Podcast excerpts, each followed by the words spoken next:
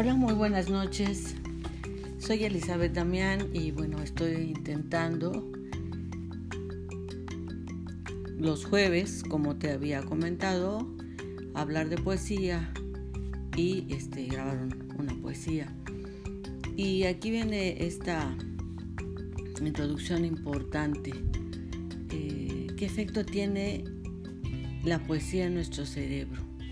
Bueno, pues una de las conclusiones más importantes es que la poesía, como la música, estimula directamente el hemisferio derecho, es decir, las zonas especializadas como de los sentimientos, además de activar la memoria personal, los recuerdos de episodios personalmente vividos y las áreas dedicadas al lenguaje junto con la autorreflexión y la introspección. Esto hace la lectura de poesía en nuestro cerebro. Y hoy estoy especialmente contenta porque el día de ayer, 5 de agosto, recibí mi libro número 4 de parte de la editorial, que es editorial Alebrijes. Digamos que hoy estoy estrenando libro y bueno, este libro se llama Para el alma, porque como una de las ideas que yo tengo es que no solo va al cerebro la poesía, sino también al alma. Y bueno, pues seguramente haremos una presentación cuando el tiempo de pandemia haya terminado y si todos estamos aquí, pues estaremos en esta presentación. Este libro fue eh, editado por Editorial Alebrijes, pero también eh, hubo muchos otros, otros personajes que ayudaron para que esto se lograra.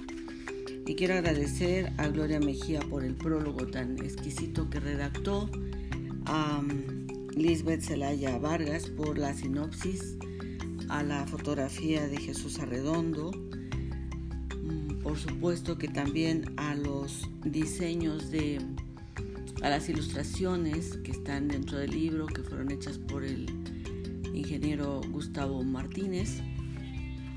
Y también quiero agradecer a Libros Chololán por siempre estar difundiendo mis libros, a Finca Mariana y Marcos, que es un lugar hermoso donde siempre también estoy presentando mis poemas, a la Casa del Puente que me abrió las puertas desde mi primer libro en 2010, hace 10 años, y al Instituto Cualicali que también eh, pues es mi casa, mi casa buena, y por supuesto a mi casa editorial que es Casa Alebrijes. Y quiero leerles un poema para hoy que se llama Insistencia. Hoy encontré la cura para mi mal de letras. No hay reglas, no hay ideales ni consejos febriles. Que si la onomatopeya, que si la sinalefa o la rima, dicho por el más grande poeta brasileño, sigue tu camino, sigue tu búsqueda, tu propio error. Equivócate las veces que sea necesario, como el turista perdido que se pierde muchas veces antes de llegar al hotel. Escribe desde tu intuición, desde la emoción atolondrada. Escribe por los que nunca se animarán, por los que buscan la aprobación de los doctos y como no la encuentran, no vuelven a escribir. Escribe como si nadie fuera a leerte, a criticarte. Escribe desde el dolor de nacer o desde la alegría de vivir.